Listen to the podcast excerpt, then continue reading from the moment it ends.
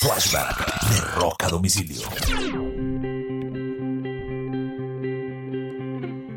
Un primero de enero del año de 1975, de manera oficial, Stevie Nicks y Lindsey Buckingham se convierten en miembros oficiales de la agrupación Fleetwood Mac.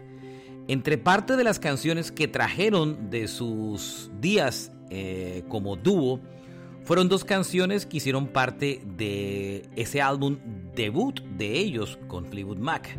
Rhiannon y Lensley, ambas compuestas por Stevie Nicks.